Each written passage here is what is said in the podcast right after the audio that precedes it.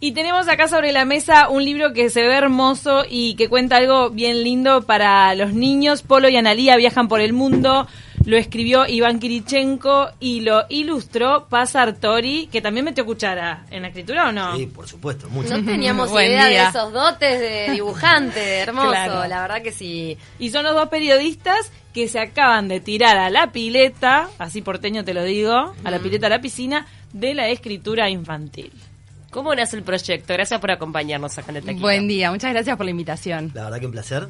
Eh, a ver, el, el proyecto nace de- casi que de casualidad, porque en realidad es eso, no es nuestro foco, eh, o por lo menos no lo fue hasta ahora, escribir eh, cuentos para niños. Vos tenés Este, una consultora de Yo comunicación. tengo una consultora de comunicación y tengo la mayor parte de mi vida la profesional la hice como periodista, de temas duros, además, política, Fuerzas Armadas, derechos humanos. O sea, Y- nada, nada que ver con eso. Y Paz escribe en búsqueda. Exacto. Necesito desintoxicarme. Yo escribo sobre temas de salud, ciencia, medio ambiente en el semanario Búsqueda y, y bueno, esto de la ilustración en realidad fue algo que me acompañó toda la vida. Yo estudié comunicación, pero en realidad dibujo desde chica y después de estudiar comunicación hice Bellas Artes. Siempre como quise seguir con, con esa beta y bueno, fue en Bellas Artes que, que me dediqué a la ilustración este, con Beatriz Tobler, mi profe que me, me incursionó en todo este mundo. Así que Ah, wow. bueno, fue como algo siempre paralelo. Claro, la casualidad surge porque, bueno, parte por el- la paternidad y, y el interés, la avidez por, por, este, por escribirle cuentos a mi hijo Valentín. Yo tengo un nene de cuatro años que cumplió hace poquito. Este, y tal, como que el ejercicio de, de- de llevarlo a dormir, leerle cuentos todas las noches, inventarle historias a veces. eh, un día eh, sentí como eso, que medio inexplicable, que era como las ganas de decir, bueno, un día me gustaría empezar a escribirle cuentos. ¿Qué historias Pero- le contabas? O sea, ¿en- ¿de Ah, qué te nutrías? ¿Qué te inspiraba? ¿Empezabas a volasear? Cualquier cosa. ¿Volasear o Yo soy madre de uno de tres y sé que, digo, pasa, Sí. inventás, terminás Sí. haciendo cualquier cosa. Sí, hay veces que, que su- que, mm, tenés un tema en mente y lo querés contar o querés y le empezás a dar la forma en el momento. A veces agarras un, ca- un cabito, un hilito que él te tira con algo y a partir de ahí empezás a... Tipo un superhéroe. Sí, ¿por qué no? Por ejemplo. Yo recuerdo también, sí, de, de inventarle, o a partir de un libro, que eso está muy bueno porque este libro invita a muchos otros cuentos que uno puede tener como adulto, ¿no? Ya que se trata de un viaje por el mundo, lugares que de repente uno tiene información. A veces desde un libro de cuento empezás a extender la historia con otras cosas. Sí, cual. totalmente. En mi caso me gusta mucho hacerle cuentos de animales eh, a, a Camila y Felipe, mis dos nenes, este, y funciona bien, pero cada niño es diferente, ¿no? Totalmente. Exactamente.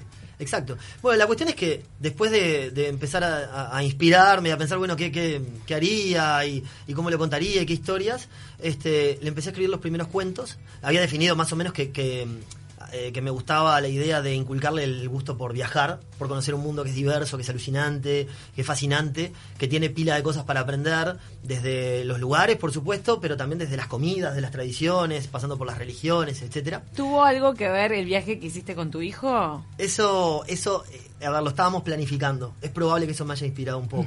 Un poco más, Este, eh, sí, el porque el viaje en realidad se hizo un poco después de esos primeros cuentos. Ajá. La cuestión es que, claro, cuando tenía esos primeros dos, tres cuentos, en un momento me di cuenta y dije, oh, caramba, qué pequeño detalle que me estoy olvidando, ¿no?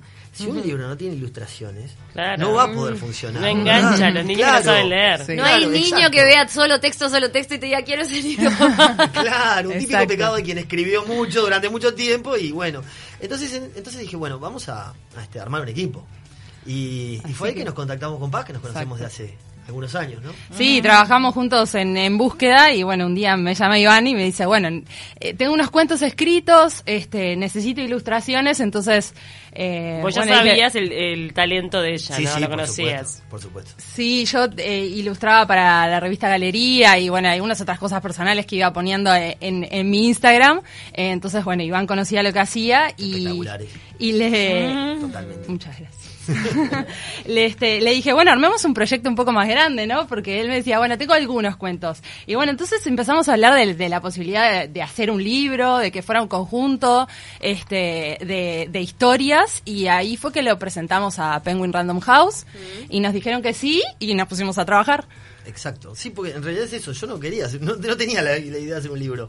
Por eso fue un poco como de, de este de animación ahí eh, espontánea y, y generación de un equipo. Todo Y fue fluyendo. Ahí está. Resultó en una historia, este, Polo y Analia, que son estos dos eh, niños que recorren el mundo eh, y visitan 15 países eh, Wow. y 5 continentes. Entonces la idea es un poco mostrarle eh, a los niños desde los más chiquitos que piensan que, que bueno, que su entorno es, es todo lo que hay, decirles que hay otros países y mostrarles. geografía de una manera bien lúdica. Y arrancar por, Absolutamente. arrancar por idea. Uruguay. Arrancar Sí. por Uruguay. Y conocer un poquito de la fauna, ¿no? Sí, Sí. en- In- incluso eh, hay un pajarito uruguayo que después aparece como... es el amiguito. Me muero con ese pájaro. Ese es el, guiño del artista, Ah. este, que hay, hay un hilo conductor entre todas las ilustraciones. Este, pero sí es cierto que, que arranca en Uruguay por obvios motivos, este, con, con la, la costumbre cada vez menos montevideana, pero todavía en el interior, sí, de saludarnos, aunque no nos conozcamos. Claro. ¿no? Es verdad. Saludarse en la ruta. Qué lindo decirse hola. Eh, O bueno, días, esa, esa situación que, que en realidad se ve mucho en el interior de nuestro país de cuando ves el hombre a caballo que te saluda en la ruta, ¿no? Eso Exacto. es impresionante. Sí. Exacto, es Eh, si bien acá la ilustración es con otro medio de transporte, pero me hizo reminiscencia a lo del el paisano levantando la mano y haciendo el gesto con su cabeza. Totalmente. En esos 15 lugares ellos viven una experiencia, una mini aventura, digamos. Mm. Y esa aventura los, los conecta con las características del lugar, eh, que pueden ser eso, puede ser un edificio como la Torre Eiffel, o Mm. puede ser un accidente geográfico como, como el Monte Everest. Eh, La comida en India. La comida en el Taj India. Mahal, la muralla china. La- exacto, la el tema de la en construcción en la muralla china, que también está muy bueno, ¿no? El, el- el- el transmitirle a los niños, me pareció que lo transmitía muy lindo, el, el esfuerzo que lleva a hacer una obra de esa magnitud, que es considerada una maravilla del mundo. Y también presentar toda la diversidad que hay en el mundo, ya sea lo- la, la diversidad cultural y la, la diversidad de animales, este, y, y también de ge- geografía, eh, a través de, de personajes que, que, bueno, son estos dos niños, pero también hay animales que hablan. Este, en el caso de, de China, eh, está el oso panda que empieza a interactuar con, con Polo y Analía y les cuenta sobre la construcción de esta muralla. Entonces, es de una forma bastante amigable mostrarle a los niños el mundo. Y bueno, para los más grandecitos que ya saben leer, eh, eh, tenemos buenas referencias de que funciona también, porque los ¿Qué textos son... ¿Qué edades dijimos? La editorial eh, lo plantea en una categoría de 4-8. Igual tenemos testeados las puntas, más o menos funciona también. Bueno, yo quería compartir Sí. que lo leí con mi hija de 12 años y una amiguita y obviamente que le fue muy fácil la lectura, bueno. entonces los, las enganchó y hablando, pero realmente me interesaba este este eh, casi final del, del libro que, que dice cada niño con su diosito, porque me parece que también abre un espacio de reflexión y de este en definitiva no ser cerrado Inclusión. con nuestras mentes, incluir y entender las diferencias culturales y cuando le habla de, bueno, de la que visitan la pirámide de Chichen Itza y me encanta, entonces eh, dice, el dios maya no existe, cuando dice, nunca lo vi, ¿no? Le dice esta, esta mujer, además, yo no creo en el dios maya porque los que creían en ese era en maya, yo soy católica y creo en mi dios. Y él dice, pero entonces el dios maya no existe, sí existe porque los mayas creyeron en él y también existe mi dios porque los católicos creemos en él. Esto me pareció que es un como un mensaje final del libro que realmente valió la pena. En nosotros habría un debate en, en la casa. De respeto que- y convivencia. Sí. Claro. Sí, de Sí. tolerancia. Creo que todo tiene esa tónica en el libro, ¿no? Hoy en día digo que, hay que enseñarles a los niños, ¿no? Desde Totalmente. chiquitos.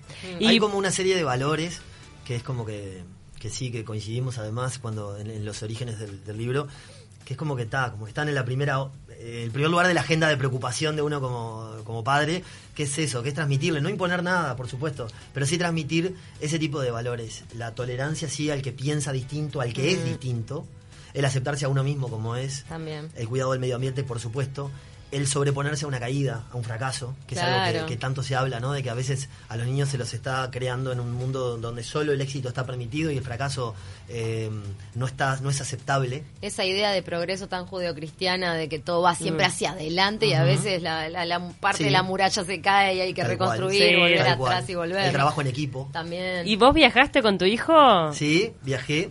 Este, de hecho, eh, fue increíble porque hay una anécdota que es- es- es- es- fue increíble que nos ¿A dónde pasó. fueron? Fuimos a Rusia. Fue un sueño cumplido, ¿no? Este, yo, mis orígenes este, familiares son en parte rusos. Mm. Entonces yo siempre, siempre tuve el sueño de, de- de conocer Rusia. Y, y se nos dio en mayo del año pasado. Cuando Bien. ya, ya él ya había escuchado el cuento de, este, de, de Rusia, que fue uno de los primeros que hice por motivaciones obvias. La cuestión es que eh, cuando iba avanzando la preparación del viaje, en un momento, él me dice, porque claro, ellos van, ellos fueron a, el, el cuento se, se produce en la Plaza Roja, el lugar más emblemático de Moscú, con la Catedral de San Basilio detrás. Y entonces él en un momento, poco antes del viaje, este, mi nene me dice, ¿y nos encontraremos con ellos? ¿No? Ay, me si, llegamos. Mm. Y entonces, claro, yo me desarmó, ¿no? Totalmente. Cuando me hizo la pregunta, que me desarmé. Sí. No. Digo, y vamos a ver, capaz que sí, capaz que no, viste, ellos estuvieron por ahí, capaz que se fueron. La cuestión es que, bueno, a partir de eso, y, y conversándolo con Paz, este, Paz me armó una carta con, lo- con las ilustraciones de ellos, y entonces armamos todo un operativo. Cuando llegamos por primera vez a la Plaza Roja, yo también, yo también estaba como un nene chico, ¿no? Yo también se me la Sí, obviamente. Pero después de pasar eso, ese shock emocional, la cartita se la dejamos en el piso, en el empedrado de la Plaza Roja, abajo de una patita del, del cochecito. Eh. Y entonces, claro, después de las fotos, no sé qué, nos dimos vuelta, y digo, "Pa, pero mirá qué basura aquí, ¿quién dejó ese papel ahí tirado? A ver qué será, a ver, agarralo, ayúdame. Entonces lo fue a agarrar, entonces él mismo fue Ay, descubriendo la carta cuando vio las ilustraciones. No, no, No, no, no. Y tenían un mensaje que obviamente se lo leí. Y la, ilu- la, la- la emoción de él Mm. se puso en un estado que empezó a correr en círculos alrededor. La excitación de- infantil. Claro. Claro, porque era un mensaje que le dejaban ellos que habían estado un ratito antes. Lo marcaste para El abrazo, el abrazo ese entre la, la fantasía y la realidad. Bueno, este libro juega mucho con la fantasía. Sí, qué ¿no? divino. Sí. Increíble. No se lo va a olvidar nunca, imagínate. No, no, no. Eso acá- La cartita la tiene guardada, la ¿no? cartita está guardada y el momento está filmado. Así Ay, que está. sí, sí, filmado. sí. No, divino cuando me llegó el, el video por WhatsApp, este, estaba, estaba feliz de que. Polo y Analia hubieran visitado ese lugar un ratito antes, así Ay, que. qué, Qué impresionante. La verdad que es hermoso el libro, lo recomendamos y además ustedes van a estar haciendo un taller para niños el viernes 20 en Mercado Williman. Sí, exacto. Vamos a hacer la, presentación del libro. Va a ser a las 18 horas, así que están todos invitados. Eh, la idea es que vengan con, con los niños eh, y vamos a hacer ahí, sí, un, tallercito. Y bueno, los que quieran ir me pueden escribir a pasartori.gmail.com. Así que sí tenemos en cuenta los niños que van a asistir. Ay, Qué qué bueno. Y el libro está disponible en todas las librerías del país. El libro está en todas las librerías, este, así que, así que bueno, y por lo que, por lo que nos ha llegado, se está, está generando bastante interés, por suerte, así que estamos súper, súper felices. Y ya soñando, proyectando otros caminos. Ya para- los veo, eh, se les ve Ah. entusiasmado, me parece que se vienen secuelas. Vamos a ver. Se llaman secuelas sagas. Sí, eh, sí, las las secuelas. bien. Este, me parece que esto puede ser incorporado en alguna clase de geografía. Claro. Sí, todo tiene como un mensaje y posible interpretación, incluso en Oh, varias clases. En varias clases, pero geografía, por- en principio, estaría muy bien. Absolutamente. Que reiteremos el nombre, por favor, porque el falso ninja se lo va a comprar al sobrino porque lo convencieron. Se llama Polo y Analia viajan por el mundo. Hermoso ¿Está? libro. De Iván Kirichenko y Pasartori. Lo van a ver en nuestras redes, ahí ponemos la portada ahora y también una foto nuestra. Y hermosa faceta que están abriendo y que va a continuar, así que felicitaciones a los dos. Muchas gracias. Qué divino, ¿eh?